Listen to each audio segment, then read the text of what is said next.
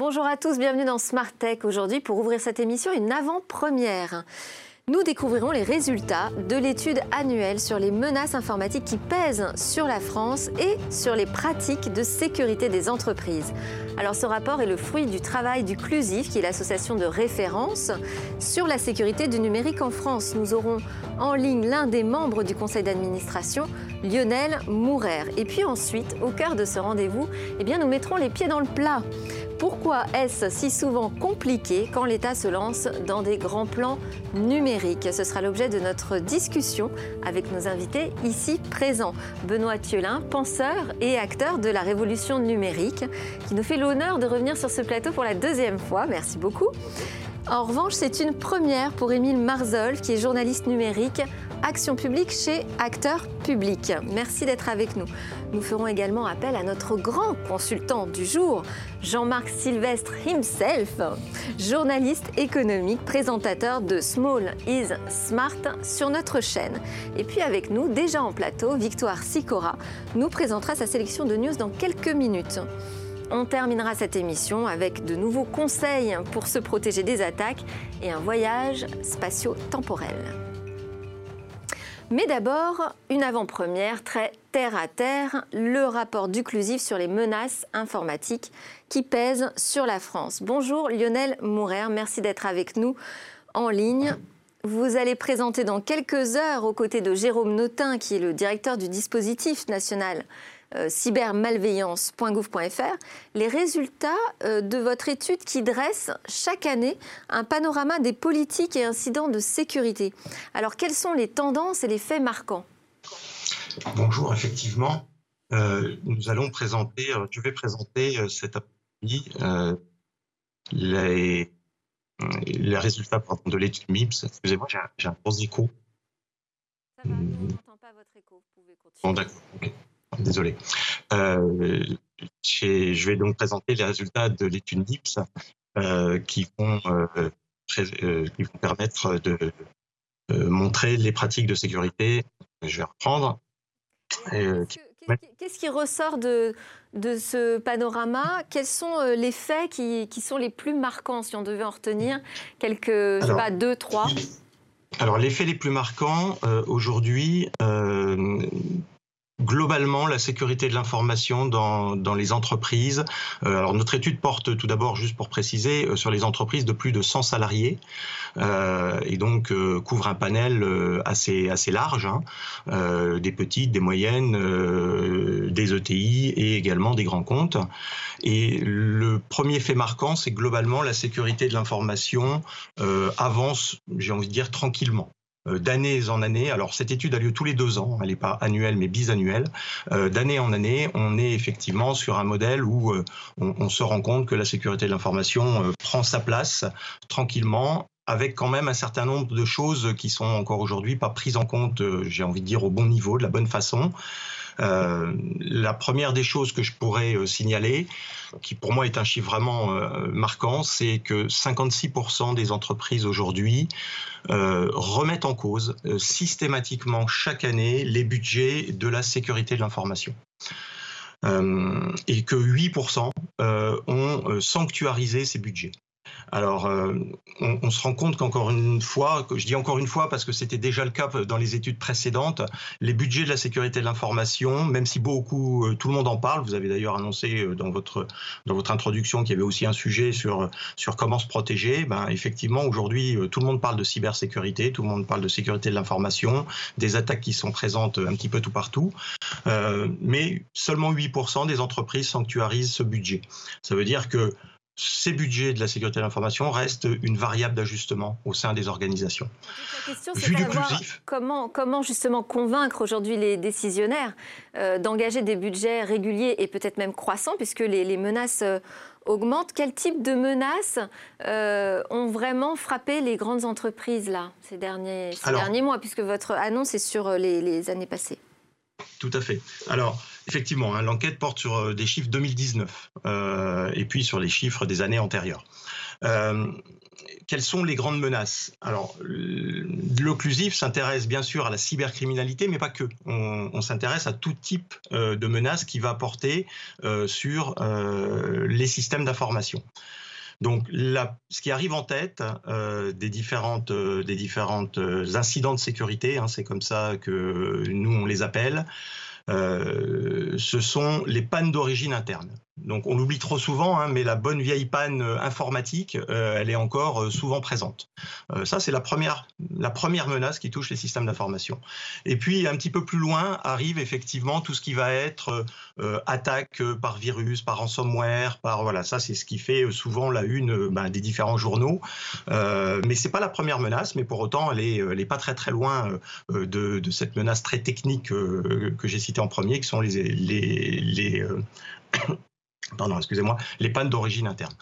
Euh, sur cette partie euh, panne d'origine interne, ben, euh, la bonne façon de faire, c'est de mettre en place un certain nombre de processus qui vont permettre de contrôler que les systèmes d'information fonctionnent correctement au quotidien. Sur la partie plus, plus je vais dire, attaque au sens cybercriminel, ben là, effectivement, il y a tout un tas de, de dispositifs qui peuvent être déployés. Et Aujourd'hui, on voit qu'un certain nombre de dispositifs sont déjà très présents. Je, pense par exemple aux antivirus, aux firewalls, aux pare-feux, hein, qui sont des dispositifs techniques qui permettent de protéger les entreprises les organisations. Ceux-là sont très très fortement déployés aujourd'hui. Et puis quand on va regarder des dispositifs un petit peu plus pointus, un petit peu plus euh, euh, qui permettent d'être un peu plus efficaces, tels que par exemple des systèmes de détection d'intrusion, ce qu'on appelle des IDS dans notre jargon, euh, ben, ces, ces dispositifs-là sont pour le coup beaucoup moins déployés aujourd'hui au sein des organisations. Ça veut dire que encore de nombreuses organisations sont attaquables. Oui, alors effectivement, il y a beaucoup de, mesures à prendre euh, en compte aujourd'hui dans les entreprises. Moi, j'incite vraiment à suivre euh, tout à l'heure euh, votre restitution parce que ça doit permettre normalement aux organisations, mais aussi aux internautes d'ailleurs, de, de, mettre en perspective leurs pratiques de sécurité par rapport aux risques réels. Et je précise également que vous aurez une restitution dédiée aux collectivités territoriales et aux internautes, mais ce sera plus tard, le 30 juin et le 7 juillet. Merci beaucoup Lionel Mourir d'avoir été avec nous pour ces premières informations sur les menaces qui pèsent sur la sécurité en France. Merci C'est le moment de donner la parole à Victoire Sicora pour les news. Bonjour Delphine. Bonjour Victoire. On démarre avec Instagram qui lance un format de vidéo courte pour concurrencer TikTok. Alors TikTok, vous le savez, c'est le réseau social privilégié des ados avec 800 millions d'utilisateurs. Un réseau social où on se filme sur des mini-clips vidéo en train de danser, chanter ou réaliser des challenges. Instagram a relevé le défi et propose une nouvelle fonction qui s'inspire grandement du format TikTok. Cette nouvelle fonctionnalité s'appelle Reels. Et qu'est-ce qu'on peut faire avec Reels? Reels propose aux utilisateurs de créer des vidéos de 15 secondes maximum qui peuvent être agrémentées de contenu audio, d'effets ou encore d'outils créatifs. Les vidéos Reels s'enregistrent comme une succession de petits clips et peuvent être partagées sur le fil d'actualité. On enchaîne avec une nouvelle carte de paiement qui sera signée Samsung. Initialement euh, destinée au marché américain, la carte de paiement Samsung Pay pourrait arriver en Europe plus rapidement que prévu. Au Royaume-Uni, par exemple, Samsung s'est associé à Curve pour proposer ce nouveau service cette année. Et Curve, c'est quoi? C'est une carte de paiement qui vous permet de centraliser toutes vos cartes. Ainsi, dans votre appli mobile, vous pouvez ajouter toutes vos banques et vous n'aurez besoin physiquement que de votre carte Curve. Selon l'endroit où vous payez, Curve piochera dans le compte de votre choix. Petit bonus, Curve ne, prélève aucune commission à l'étranger. En business, on a Dell qui envisage de réétudier sa participation dans VMware.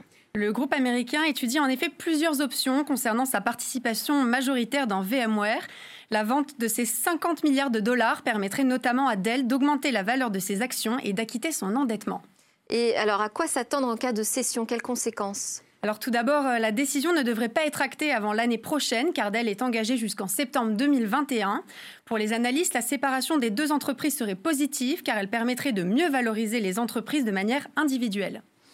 On passe à la science avec un nouveau record dont on n'est pas du tout fier. Non, parce que 38 degrés en Sibérie, ça fait beaucoup. Un record absolu de température au nord du cercle polaire vient d'être confirmé par l'Organisation météorologique internationale, un signe alarmant du réchauffement climatique alors que la Sibérie a déjà connu son hiver le plus chaud. Je passe aux news soft avec Microsoft qui sort enfin une version grand public de Teams. Et Teams, c'est 75 millions d'utilisateurs actifs par jour. Et pour cause, Teams s'est imposé comme l'outil indispensable du travail pendant le confinement. Boosté par le succès de Teams, Microsoft a donc décidé de sortir une version grand public. Merci beaucoup Victoire. C'est le moment de passer à notre débat.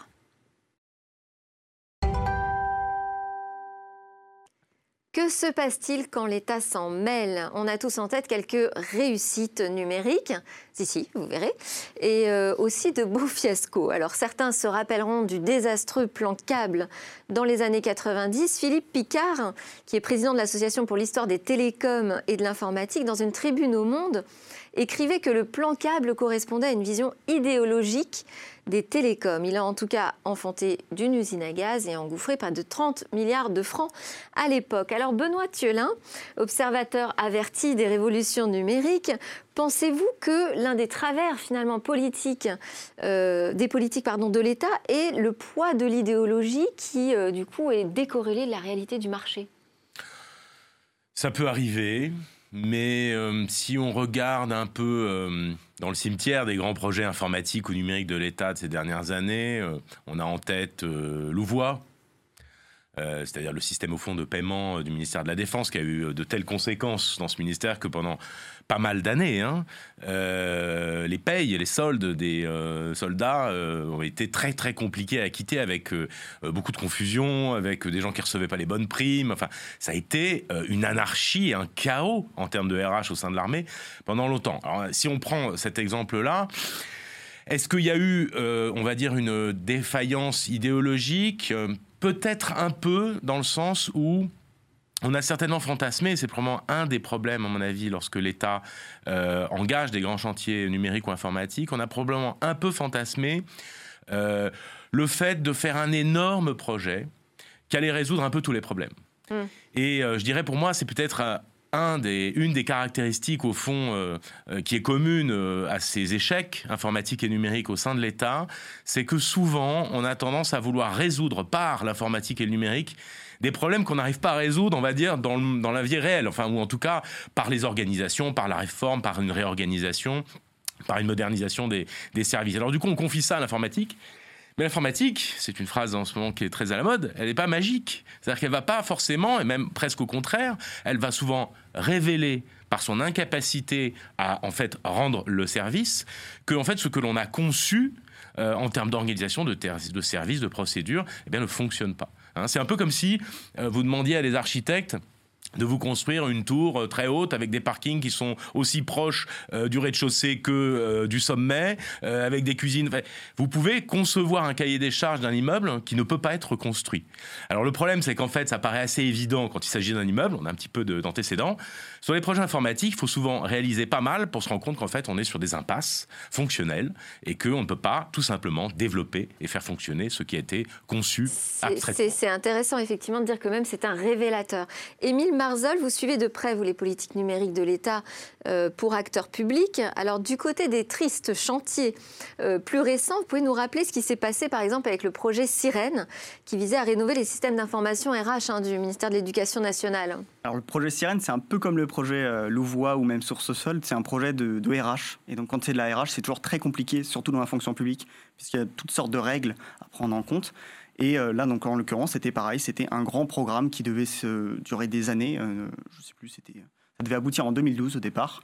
Euh, finalement, ils ont abandonné en 2019.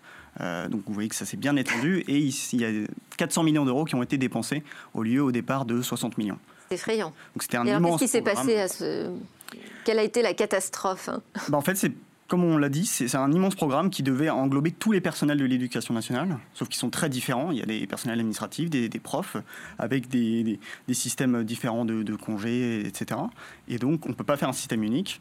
Et donc là, ils sont repartis euh, l'an dernier sur un, programme un peu plus éclaté où on, va brancher, on va euh, prendre par petites touches et euh, essayer de c'est-à-dire, au lieu de partir sur un énorme cahier des charges, essayer d'avoir des méthodes un peu plus agiles. Ça aussi, c'est le, mot du moment. Alors, Benoît Thiolin, je ne l'ai pas précisé, mais vous êtes aussi membre du conseil d'administration de France TV, membre du conseil économique, social et environnemental, rapporteur d'un avis pour une politique de souveraineté européenne du numérique. Donc, vous connaissez bien aussi hein, ces arcanes de, l'État. Euh, quand est-ce qu'on doit s'en mêler? Quand est-ce que l'État doit se mêler d'un d'une question numérique ou quand est-ce qu'il vaut mieux au contraire qu'il laisse faire le marché? Est-ce qu'on sait euh, Où se trouve cette frontière, ce point d'équilibre? D'abord, et c'est ce que disait très bien Emile, c'est-à-dire qu'il y a euh, parfois des domaines d'activité dans lesquels il n'y a pas de réponse sur le marché.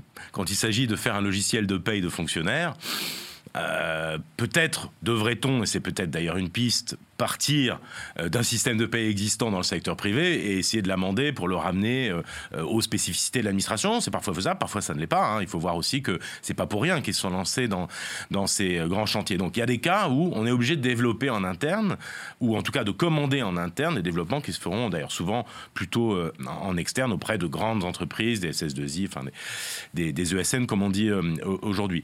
Il y a des cas où effectivement, parfois, on, a tendance à, vouloir développer alors qu'il y a une offre sur étagère. Mais là, il y a deux cas un peu différents. Il y a les cas où il y a une offre sur étagère euh, qui est américaine ou autre, chinoise parfois.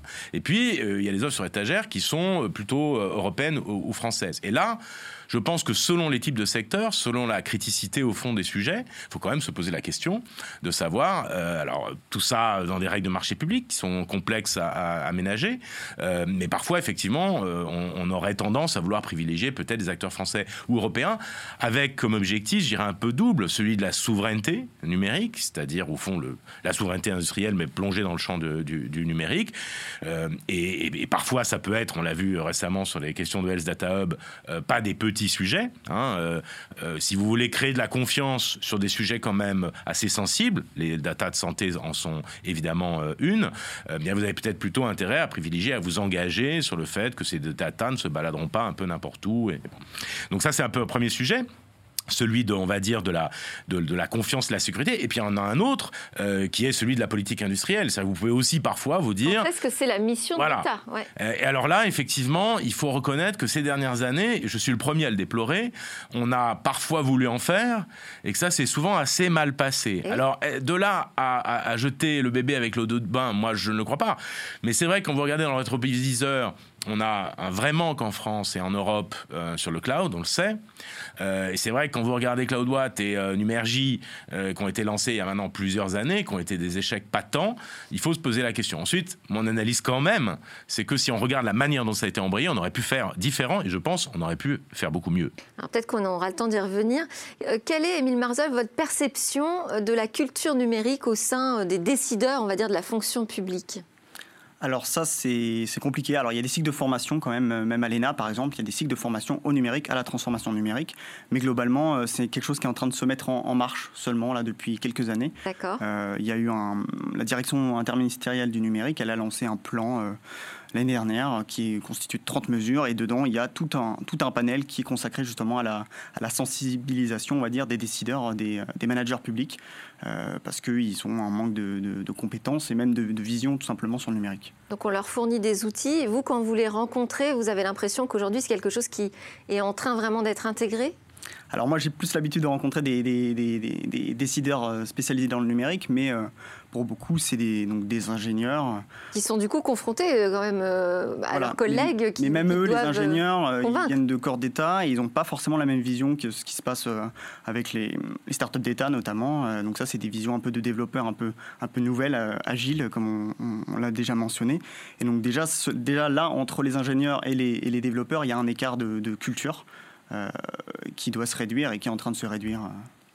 Euh, alors, si on revient un instant sur euh, l'app Stop Covid, alors les chiffres sont terribles. Hein. On a eu 1,9 million magnifiques de téléchargements, mais seulement 68 personnes qui l'ont utilisé pour signaler leur contamination après avoir été testées positives. L'application de traçage n'a envoyé que 14 alertes en trois semaines.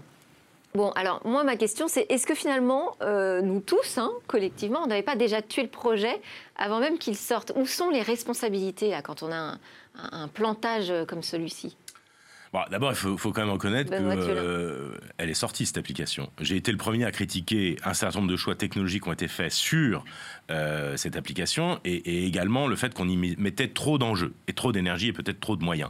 Mais il faut quand même reconnaître qu'elle est sortie, euh, elle fonctionne, je l'ai utilisée, elle a l'air de fonctionner sur des choix technologiques qui n'étaient pas si évidents que ça. Enfin, la première chose quand même, il faut être beau joueur.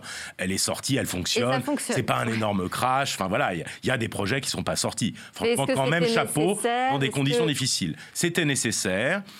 Ensuite, est-ce que le faible résultat de ceux qui s'y signalent et qui bon, euh, sont, sont, en réalité la conséquence du fait qu'il y a une baisse de la pandémie et des infections C'est probable, il faut quand même s'en réjouir. Euh, est-ce que c'est dû au fait que les gens ne l'ont pas utilisée ou qu'elle ne marche pas très très bien? Euh, sur des technologies Bluetooth qui sont même pas faciles hein. Moi, je continue d'avoir des doutes sur les choix technologiques profonds qui ont été faits à l'intérieur. Franchement, on ne sait pas trop. Mais c'est pas un naufrage. C'est peut-être un échec d'usage, et ça, par contre, il faut effectivement s'interroger, et on revient aux questions de confiance. C'est-à-dire que là-dedans, si vous voulez que les gens adoptent un service, il faut vraiment qu'il y ait une très grande confiance. Et c'est vrai que les choix qui ont été faits... On a moins confiance euh, en, en l'État en matière de technologie aujourd'hui, finalement.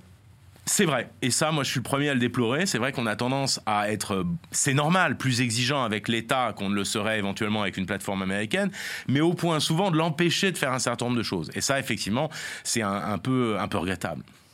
Alors, on va donner la parole à notre consultant du jour, Jean-Marc Sylvestre, qui est avec nous en ligne. Merci beaucoup de prendre le temps d'intervenir dans Smart Tech, hein, qui précède votre magazine quotidien euh, Small e Smart, diffusé à 13h et 20h30, je le rappelle. Jean-Marc Sylvestre, quelle est votre analyse là, comme ça, à l'écoute déjà de ce qui a été dit en plateau? Écoutez, je pense que vous abordez un problème qui est assez compliqué, qui pourrait faire d'ailleurs le thème euh, grand oral de l'État. Ce ne pas leur plaire, ça, aux ENA, d'en parler. Ça. On a un problème de connexion là. On ne vous entend pas très bien, c'est assez assuré. On va réessayer. Alors, est-ce que vous m'entendez là? Voilà, allez-y. Bon. Oui, alors, donc, je, je, vous, ai, tous écouté. J'en tire la, la, conclusion que, que, vous, avez, vous avez un besoin, enfin, les, les praticiens ont une demande très forte hein, euh, envers l'État en, s'imaginant que l'État pourrait tout euh, résoudre et, pourrait euh, s'occuper efficacement de, ces questions. Or, je crois que l'État français n'est plus organisé du tout pour euh, répondre à ce type de besoin, euh, qu'il ne devrait pas théoriquement le faire. Euh, il, continue de le faire parce que, pour des raisons de prestige politique, ou autre, mais euh, il n'en a pas les moyens. Alors, on a la nostalgie de toute l'époque euh, du, euh, du, siècle dernier, à la fin du siècle dernier, où on avait un ministère de l'Industrie qui était relativement puissant, avec des budgets importants. on avait surtout un commissariat au plan qui, qui traçait des lignes directrices relativement fortes sur 4-5 ans. On a un héritage du général de Gaulle qui est encore prestigieux, sur lequel on vit encore dans un certain nombre d'industries. Hein. Toute l'industrie nucléaire est en panne aujourd'hui. Euh, c'est quand même euh, l'œuvre du général de Gaulle. Toute l'industrie aéronautique aujourd'hui, c'est l'œuvre du, général de Gaulle. Donc il y a eu des,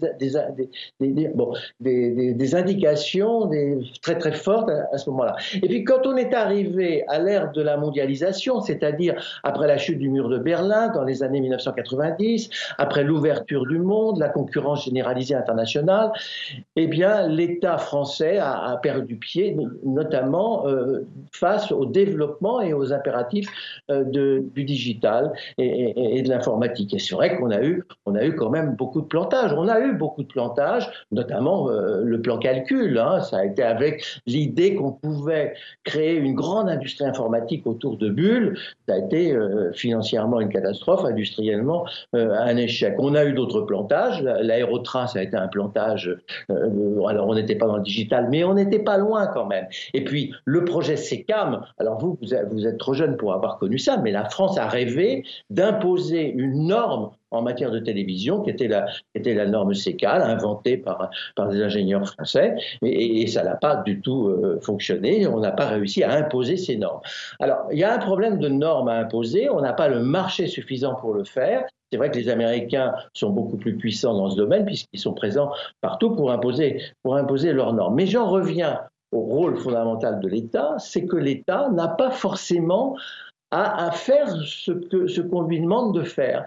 Et, d'ailleurs, la, plupart du temps, lorsqu'elle a des réussites dans ce domaine, vous en avez d'ailleurs pas parlé, mais il y en a quand même des réussites, elle fait appel à elle fait appel à des prestataires avec un cahier des charges très très précis et, qu'elle donne. Je trouve que par exemple ce que fait le ministère de l'économie Bercy a remarquablement évolué euh, alors qu'on lui prêtait euh, sans doute euh, qu'on lui faisait parfois le procès d'incompétence dans, ce domaine.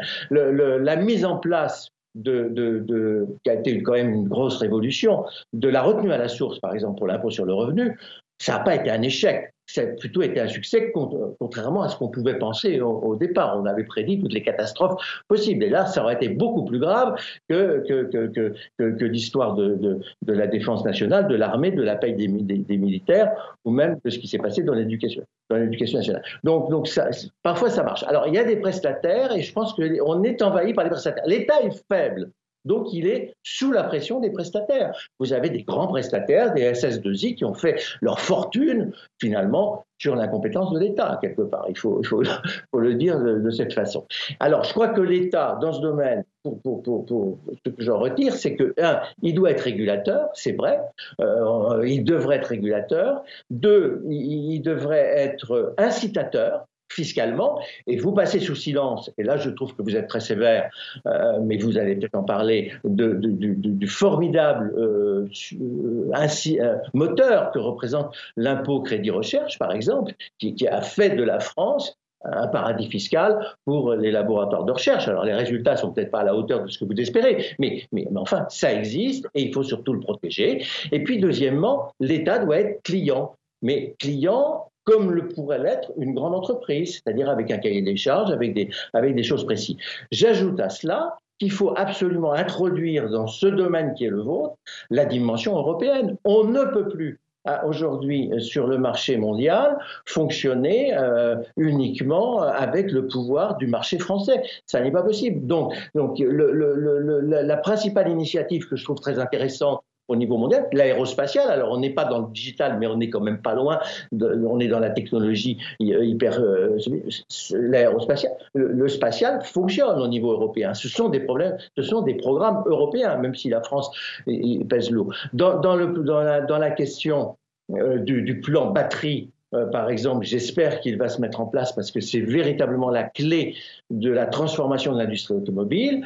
J'espère aussi que les, Européens ne seront pas sots au point de, laisser passer cette, occasion. On a besoin là de recherches importantes qui mobilisent des moyens, qui dépassent qui dépassent les moyens d'un État européen et qui doivent être mutualisés au niveau de l'Union européenne. Jean-Marc Sylvain, je suis ravie de vous avoir donné la parole. On ne vous arrête plus sur ce sujet finalement.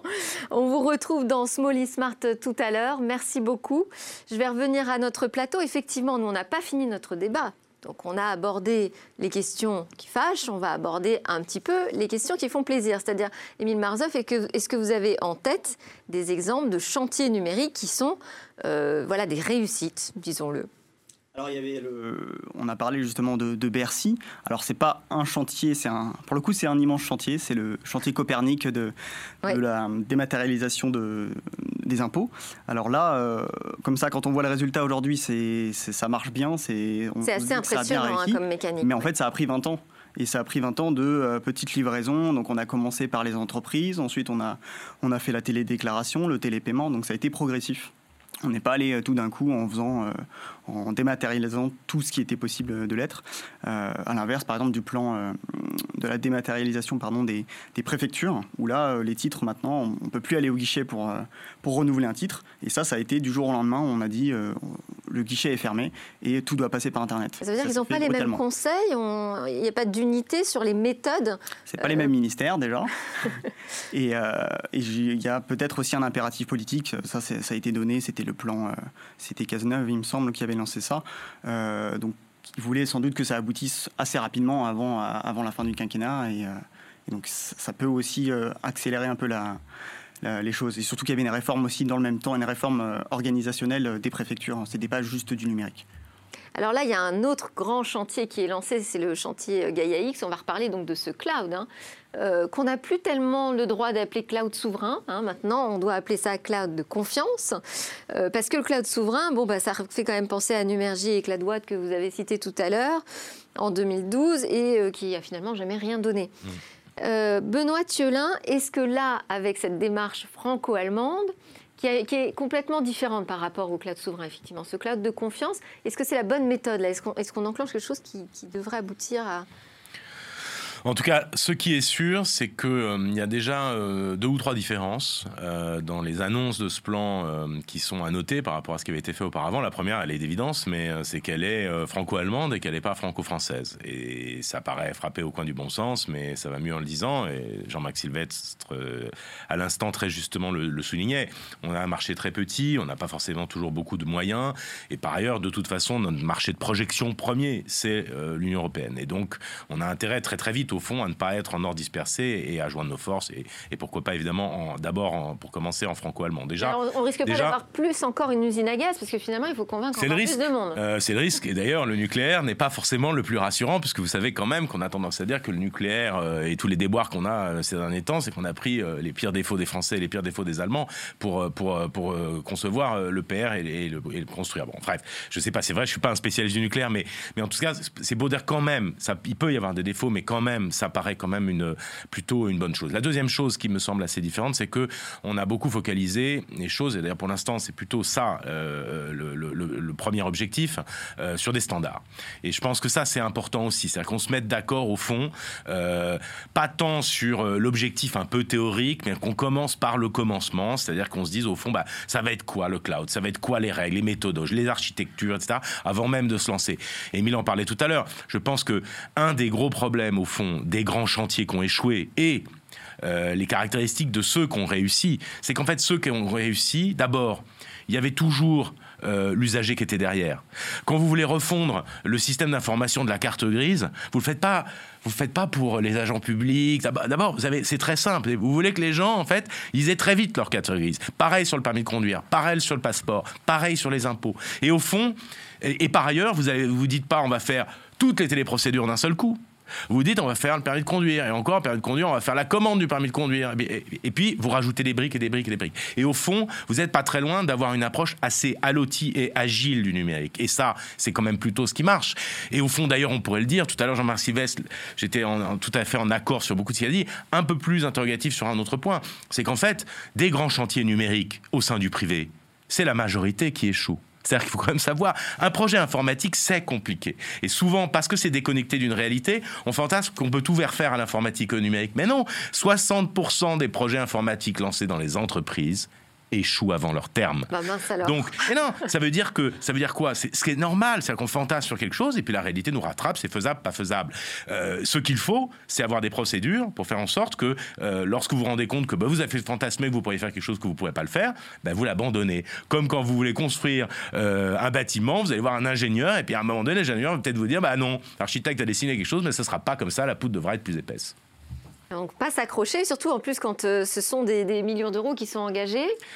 il vaut mieux avoir un go-no-go, comme on dit aujourd'hui en bon français, euh, qui ne soit pas trop éloigné. Et c'est ça, justement, les méthodes agiles. Alors que quand vous lancez un gros chantier, mais encore une fois, euh, dans les entreprises, il y, a, aussi beaucoup d'échecs. D'ailleurs, L'autre, sujet quand même, c'est, moi je veux bien qu'on dise que l'État n'a plus les moyens, et c'est vrai. en même temps, on ne peut pas dire que le secteur privé, ni en France, ni en Allemagne ces dix dernières années, dans le champ du numérique, et réussi à faire émerger des grandes licornes. Malheureusement, euh, cette, euh, cette, euh, on va dire, ce regret qu'on peut avoir pour l'État, malheureusement assez valable aussi pour le secteur privé. Et il y a un autre peut-être euh, écueil, c'est la communication. Est-ce que l'État sait communiquer sur ses projets? Moi, je pense là au Health Data Hub, typiquement, dont on n'a pas beaucoup entendu parler sur d'un point de vue technologique, d'un point de vue euh, euh, force, puissance qu'a la France dans, ce domaine hein, d'hébergement des données de santé des Français pour servir la recherche et améliorer la santé. finalement, nous, ce qu'on a retenu là, c'est la communication sur, bah, finalement, on prend Microsoft pour nous héberger, donc ce sont des Américains. Alors, il y a pas eu de, oui, je pense qu'il n'y a pas eu de communication encore à grande échelle, puisque la plateforme, en fait, telle qu'elle, elle n'existait pas encore. Là, elle a été mise en route euh, de manière euh, précoce pour le Covid-19. Euh, mais avant cela, en fait, tout se faisait un petit peu en coulisses, mais ça avançait quand même. Il y a eu des projets pilotes qui avaient été hébergés par un prototype de plateforme l'an dernier. Euh, donc ça, ça, avance, mais en fait, je pense qu'ils attendent. C'est comme pour Stop Covid, ils attendent.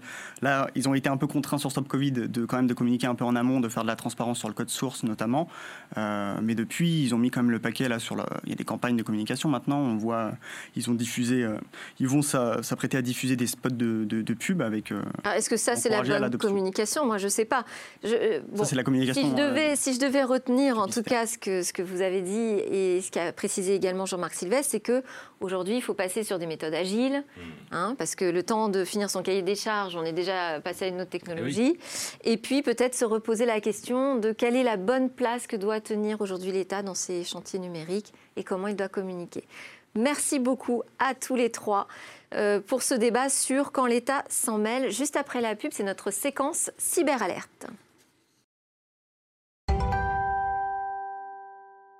Nous sommes de retour sur le plateau de Smart Tech et de l'autre côté de la ligne nous attend Damien Bancal, directeur du pôle cyber intelligence chez 8Brains au Canada.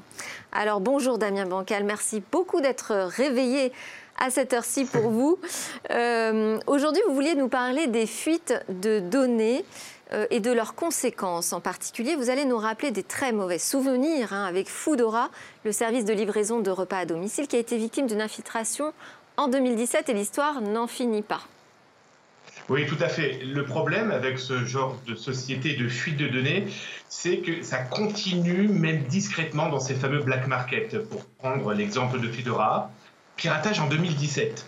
La base de données volée est utilisée en interne par les pirates. Et là, elle vient de réapparaître, cette fois-ci, dans des forums pirates. Euh, et tout le monde se sert dessus. Hein. Je prends tout le temps l'exemple de la baleine qui vient de mourir en mer.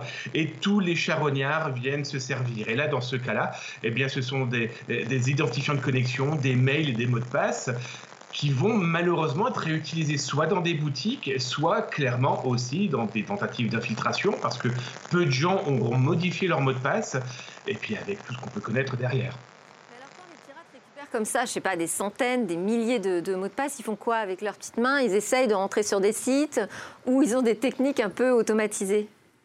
Ah, c'est ça qui est complètement fou, c'est qu'aujourd'hui, les pirates ont mis en place des petits logiciels. Euh, c'est simple, hein, euh, dedans, je rentre les informations que j'ai pu voler ou acheter à d'autres pirates, et le logiciel va égrener un peu le top 500 euh, des boutiques en ligne sur la planète. Et donc, du coup, si moi, Damien, j'utilise le même mail et le même mot de passe sur d'autres sites, eh bien, le logiciel va me le dire à moi, le pirate, et ensuite, eh bien, je n'ai plus qu'à récupérer l'information et puis la revendre. Alors la revendre, euh, ça rapporte euh, Quel est le prix de, de mes données, par exemple, sur le black market? Alors c'est ça qui est complètement fou, c'est que les prix varient. Alors là, je vous ai trouvé, entre guillemets, une petite nouveauté. Comptez 680 millions d'adresses mail avec mot de passe pour 20 dollars. Ça vous donne un petit peu l'idée où ils prennent en fait l'humain, nous, vous, euh, eh bien comme des petits pains, hein, des chocolatines euh, qu'ils revendent comme ça à la pièce. Euh, sauf que ça commence à devenir assez exponentiel parce que cette semaine, eh bien c'est 18 millions de données de francophones eh bien, qui sont en cours de revente et qu'on a pu retrouver dans certains sites. Moi, ça me met en appétit ces chocolatines. Mais euh, est-ce que vous aurez des conseils pour euh, justement qu'on évite de se retrouver comme ça dans une boulangerie? Oui, oui, clairement, c'est indispensable de se dire qu'il faut une véritable hygiène numérique. Et c'est pas, ça vient pas de moi, hein, c'est l'ANSI, vous savez, l'Agence nationale de sécurité des systèmes d'information, qui explique ce terme. Eh bien, l'hygiène numérique, c'est avoir une adresse mail dédiée au site que je visite. Ça veut dire que si jamais ce site fuite, a été piraté ou perd les données, je vais savoir d'où ça vient. Important aussi, n'utilisez pas votre mail professionnel à des fins personnelles, même si c'est pendant votre temps de pause, parce que déjà, c'est une information pour les pirates. Donc, cette l'hygiène numérique, c'est aussi un petit peu de la réflexion face à des malveillants qui, soyez, soyons très clairs, hein, c'est du travail 24 heures sur 24, 7 jours sur 7. Et euh, ne pas s'inscrire sur tous les sites, n'importe où, ou alors multiplier les adresses mail, en fait. Oui, c'est très compliqué. Il faut multiplier les adresses mail parce que aujourd'hui on est ultra connecté. On veut s'inscrire, on veut suivre. On a même des endroits où on n'a pas le choix. On est obligé de, de, de, voilà, de rentrer ces données. Voilà et avoir une véritable réflexion sur mes données personnelles, mes données professionnelles, comment je les diffuse, parce qu'une fois qu'elles sont perdues, elles sont définitivement perdues. Merci beaucoup Daniel Mancal de 8 Brains d'avoir été avec nous. Maintenant, direction le futur.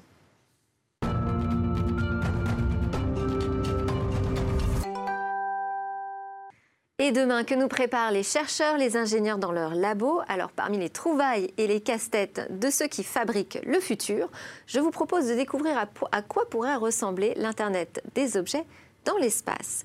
Et pour cela, j'accueille Bernardo Cabrera, directeur d'Objet News by Bouygues Telecom. Bonjour. Bonjour Bernardo Cabrera. Alors l'Internet des objets, on, on voit bien, c'est en cours de déploiement aujourd'hui sur la planète. Mais vous, vous pensez là déjà plus loin, plus haut? Alors c'est quoi cette idée d'IoT spatial? Ben, effectivement, on est sur le marché de l'IoT avec euh, des, objets qui communiquent de plus en plus, avec de plus en plus d'interactions. Et ça, c'est rendu possible finalement parce qu'il y a plusieurs manières de communiquer qui s'adaptent aux circonstances et, à la taille de l'objet. L'IoT spatial en fait, en fait partie effectivement parce que ça ouvre finalement le champ des, des possibles, de ce qui est connectable, des nouveaux business models, des nouveaux cas d'usage qu'aujourd'hui on ne peut pas forcément adresser. Alors justement, allons-y sur les cas d'usage. À quoi ça pourrait servir? Ben, aujourd'hui, il faut savoir que euh, avec les technologies terrestres traditionnelles que vous utilisez par exemple avec votre téléphone ou euh, les technologies dites bas débit, on couvre globalement un tiers de, la surface du globe. Donc ça fait qu'il reste euh, deux tiers, en tout cas une partie encore à, couvrir. Seules les technologies spatiales, satellitaires peuvent, peuvent y répondre. Et Parce que sinon, c'est pas suffisamment accessible, c'est ça ça, ça concerne, ça concerne quoi? Ça concerne les océans, ça concerne les déserts, ça concerne effectivement des zones qui sont difficilement accessibles ou reculées.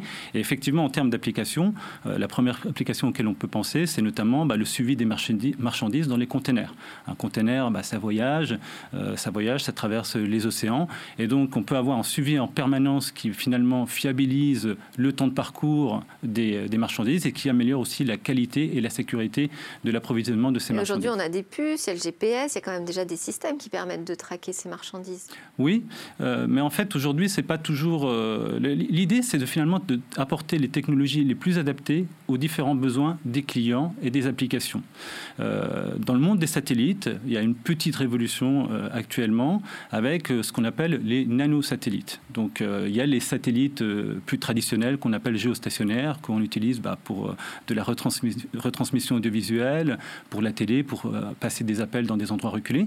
Et puis, il y a ces nanosatellites qui sont tout petits, qui pèsent euh, quelques kilos, entre 10 et 30 kg, et donc qui finalement sont moins coûteux euh, à produire et aussi à lancer, parce qu'on les lance finalement dans une orbite, euh, une orbite basse, donc c'est juste au-dessus de la surface de la Terre, et ce qui permet d'avoir un, rayonnement international, c'est-à-dire pouvoir couvrir l'ensemble de la Terre. Donc il peut y avoir effectivement des applications qui ont besoin, pas forcément de débit très très important, mais qui ont besoin d'avoir une, continuité de service, même dans des endroits reculés, pour, bah, pour pouvoir échanger. Et finalement, on on peut avoir des technologies hybrides avec des technologies euh, terrestres.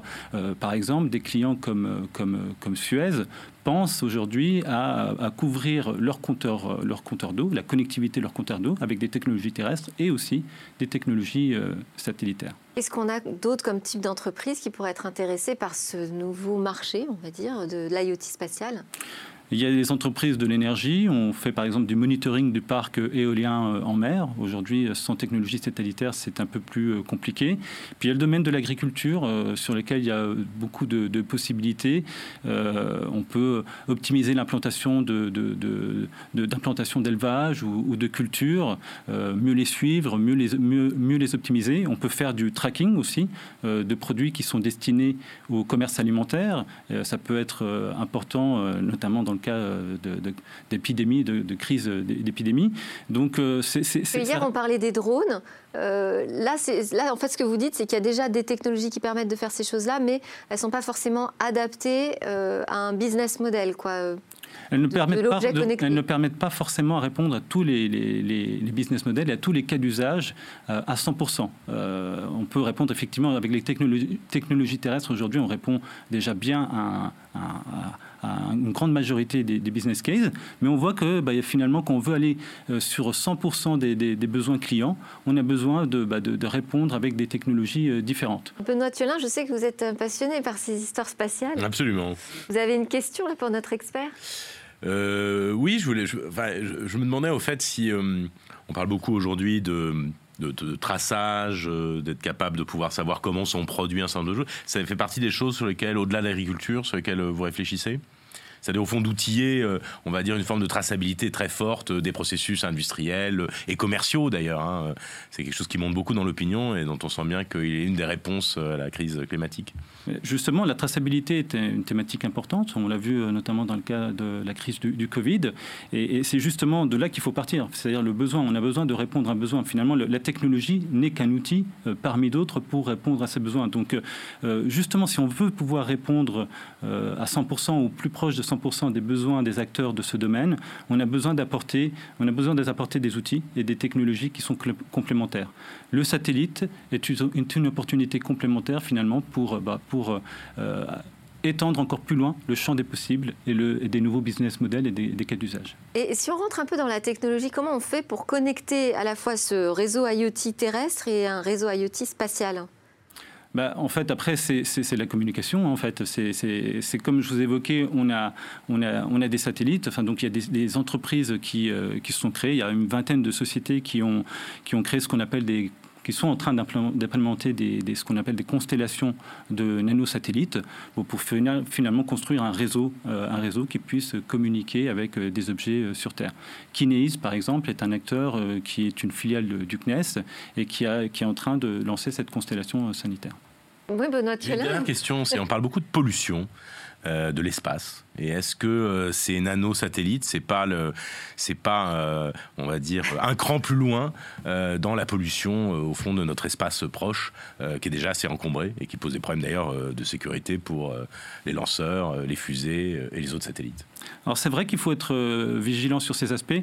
Encore une fois, il s'agit de nanosatellites, hein. donc on est en train de parler d'objets de, très petits. On n'est pas en train de parler des gros satellites tels qu'on peut les imaginer aujourd'hui. Dans Ariane 5, si je me prends un, un boulet de 2 kilos, même si c'est un nanosatellite, ça, ça, va, ça va dévier ma trajectoire. Aujourd'hui, alors effectivement, il faut toujours comparer par rapport. Euh, là, là, là, il y a des expérimentations qui sont en train d'être mmh. faites, etc. Il faut toujours comparer par rapport au, plus que ça peut apporter euh, aux, clients. Euh, mais une constellation, il faut savoir que ça compte à peu près 20 25 nanosatellites. Donc c'est pas non plus énorme.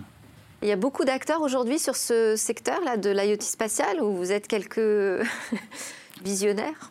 Comme je l'ai dit, il y a une vingtaine de sociétés aujourd'hui euh, partout dans le monde qui sont en train de, de, se créer ou qui, qui développent des départements dédiés. Qui, veulent, qui développent ou qui sont euh, dédiés à cette activité euh, de nanosatellites, d'IoT satellitaire, puis avoir des entreprises qui effectivement dédient des unités, des, business units à ce. et il y a un standard qui est en train d'émerger ou là chacun va faire les choses dans son coin?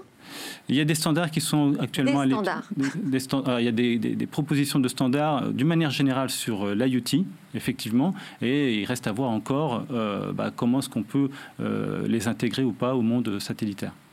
Très bien, merci beaucoup Bernardo Cabrera d'Obgenius by Bouygues Telecom pour ces explications et ce voyage spatio-temporel que je vous avais promis en début d'émission. Merci à tous, merci chers invités, merci de nous avoir suivis. Alors c'est presque la fin de cette émission, j'espère qu'elle vous aura mis en appétit d'innovation et de réflexion sur l'avenir. On conclut Tech avec quatre jeunes pousses innovantes présentées dans notre lab Startup et puis nous on se retrouve dès demain.